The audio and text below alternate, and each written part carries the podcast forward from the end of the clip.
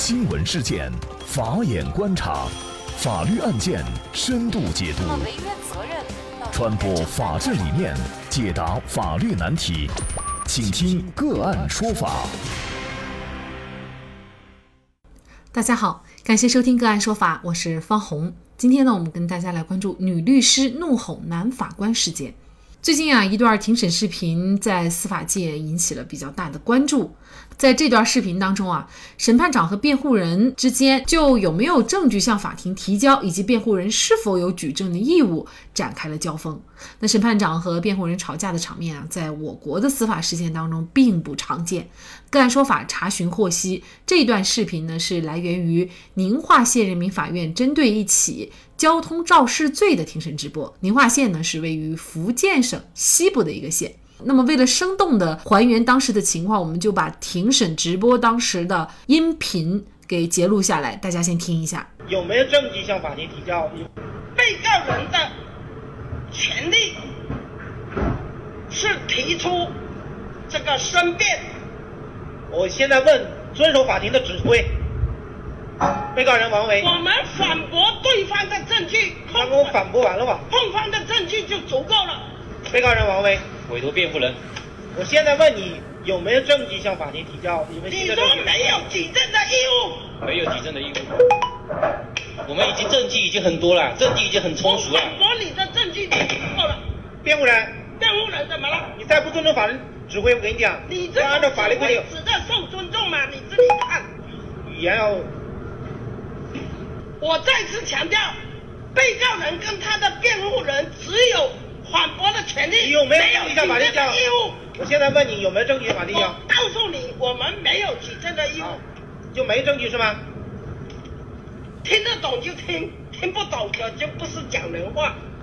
辩护人，现在我跟你讲，这边是在同步录音录像直播，你这样子讲是要负法律责任。我跟你讲，按照法律的规定，有本事，哼。你不就是滥用这法庭指挥权吗？什么滥用指挥权？你刚刚问是你刚刚遵守指挥了吗？是我的权利。刚刚是怎么用的什么语言？我什么语言？我已经告诉你，被告人跟他的辩护人没有举证的义务。我现在问你有没有举证？有没有证据提交？你说没有就没有。证的义务，我凭什么要按你的规定来回答？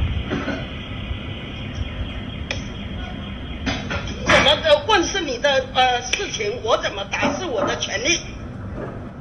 后面双方有无信？那么就这样的一起事件，可能呢很多人也会对相关的一些问题比较感兴趣。比如说，在刑事案件的审理过程当中，辩护人或者是被告人到底有没有向法庭提交证据的义务？另外呢，对于辩护人的一些言行，那么法官是不是就无计可施了？那么，就相关的一系列法律问题，今天呢，我们就邀请云南省律师协会刑事专业委员会副主任、云南大韬律师事务所主任王绍涛律师和我们一起来聊一下。王律师，你好！你好，感谢王律师。这一段视频当中啊，我们会发现，其实法官呢一直在强调，就是在问被告人和辩护人有没有证据要向法庭提交，但是呢，作为辩护人和被告人一直不说有，也不说没有。非常蛮横的在强调他们没有举证的义务。刑事案件当中，作为被告人和辩护人，到底有没有举证的义务？面对法官这样的问题，那么通常情况下是应该怎么回答？视频当中的。这位出庭律师，我个人觉得完完全全是在答非所问、无理取闹。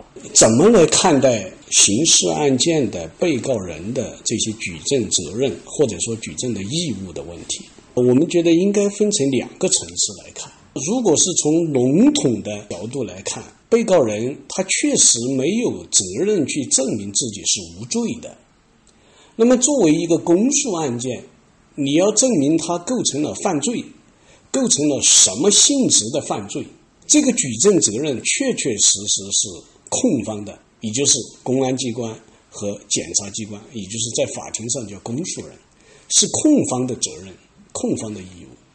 你不能要求我们的被告人或者辩方说，你说他无罪的，那你要证明，因为他没有犯罪，没有的事实。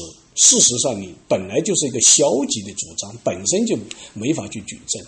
同时，因为是公诉案件，这就是法律规定了，你的控方你就必须要证明被告人他的犯罪的事实清楚，证据确凿充分。所以，从笼统的这个角度讲，被告人或者说辩方确实没有举证证明自己无罪的这么义务，但仅仅。这个只是一个层次。如果我们仅仅停留在这个层次，事实上是不全面的、不准确的。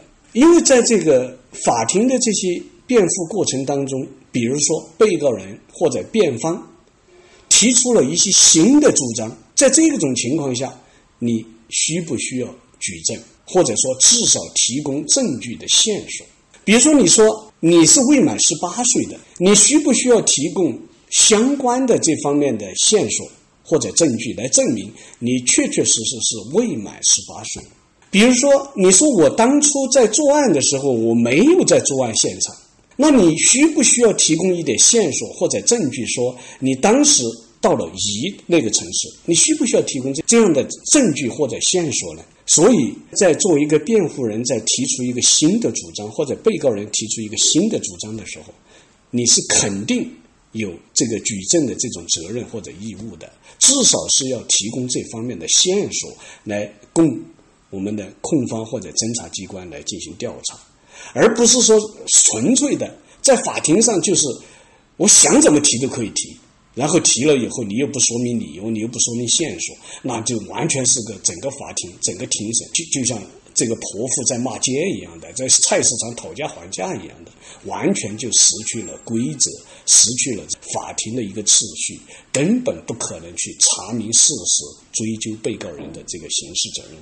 所以，从第二个层次来讲，当辩方或者被告人提出了新的主张的时候，他是有责任也有义务举出相关的证据或者是证据的线索的。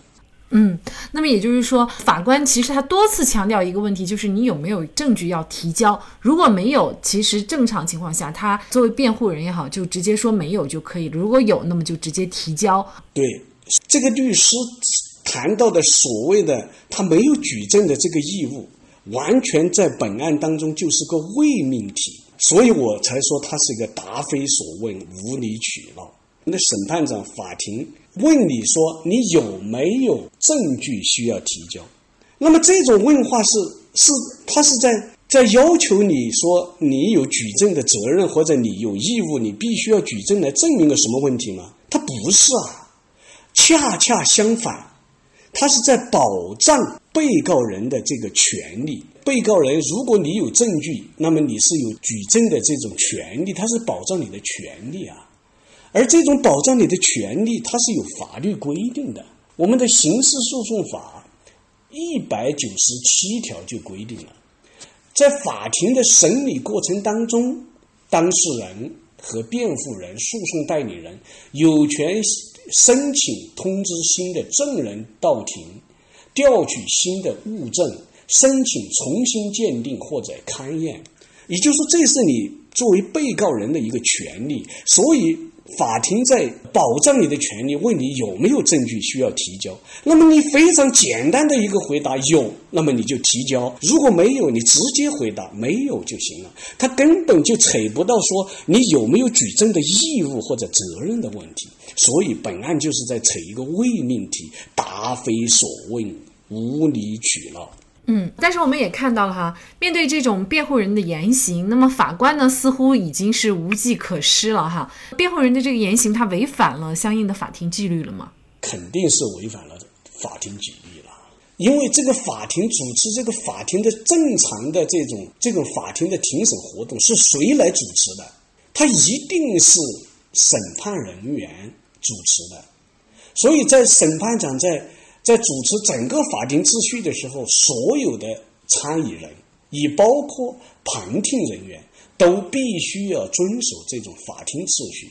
你不能法官问你这个问题，你去回答另外一个问题，甚至于还在上面声嘶力竭的，甚至于在无理取闹的，这显然就是违反了法庭秩序。根据刑事诉讼法第一百九十九条的规定，在这种法庭的审判过程当中，如果诉讼参与人或者旁听人员违反了法庭秩序，审判长应当警告制止，对不听制止的，可以强行带出法庭。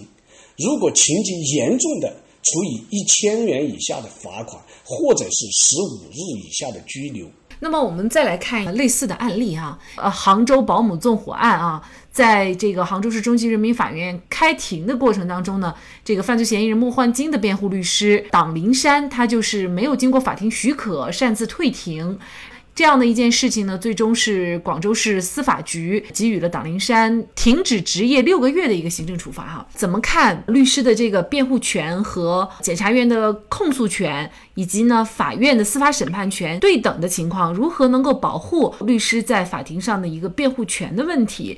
因为法庭整个审判活动是由由法官来主持的，在法官这里，他肯定就起到一个主导的作用。那么，作为控方呢，事实上他还有监督法律的正确实施，所以控辩审三方来比较，辩方肯定就处于一种被动的，甚至于有一些弱势的这么一个地位，因为这是我们法律规定的控方的，他有这种法律监督的职责，所以最弱的当然是辩作为这个辩方。那么，在这种处于相对弱势地位的律师或者说辩方，应该如何去发挥自己的作用呢？我觉得大概应该从三个方面来来处理。第一个，一定要有这种起码的司法礼仪，严格的遵守法庭的纪律，这是一个律师呃最基本要求，这是第一个。第二个呢？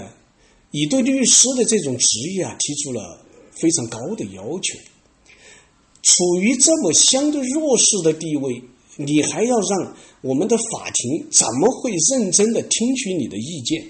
那你一定要做到就是有理有据有据，言简意赅，你不能做一些。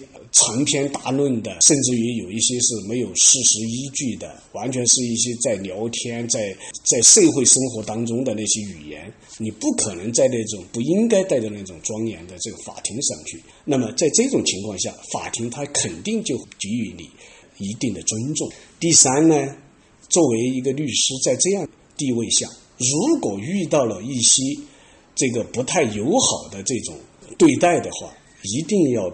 表现的克制、文明而理性。嗯，其实呢，我们回到这个律师作为辩护人或者是作为代理人哈，他的最终的职责是什么？其实辩护作为辩护人来说，他的主要的职责就是帮助被告人或者是犯罪嫌疑人维护他们的一个合法权益啊。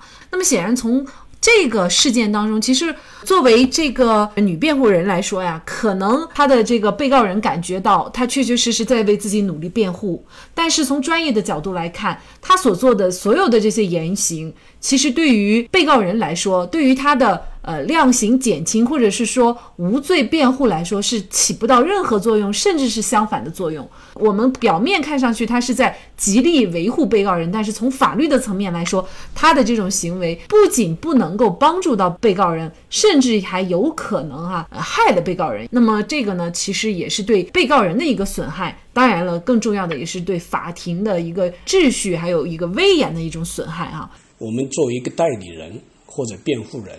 他的职责就是维护当事人的合法权益。关键问题，我们是用通过什么样的方式去维护？实际上，归结到一点，就是有效的沟通。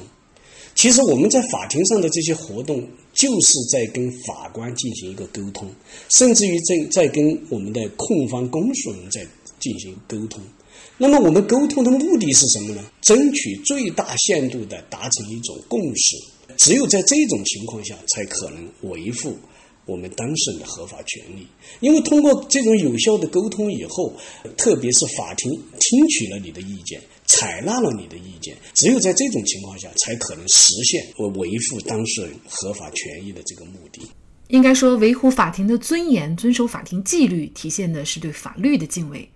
当法律没人敬畏，被任意践踏的时候，作为辩护人的律师的尊严。又从何体现呢？所以从这个角度讲，法官、检察官、律师，大家应该是一个维护法律权威的共同体。好，在这里再一次感谢云南省律师协会刑事专业委员会副主任、云南大韬律师事务所主任王绍涛律师。那也欢迎大家通过关注“个案说法”的微信公众号，具体的了解我们本期案件的图文资料以及往期的精彩案例点评。另外，您在生活工作当中遇到一些法律问题，都欢迎您通过添加幺五九七四八二七四六七幺五九七四八二七四六七这部电话号码的微信号向我们进行咨询和交流。给大家提供法律问题解答的都是我们节目邀请到的嘉宾了，他们都非常的资深、专业和负责任。感谢您的收听，我们下期节目再见。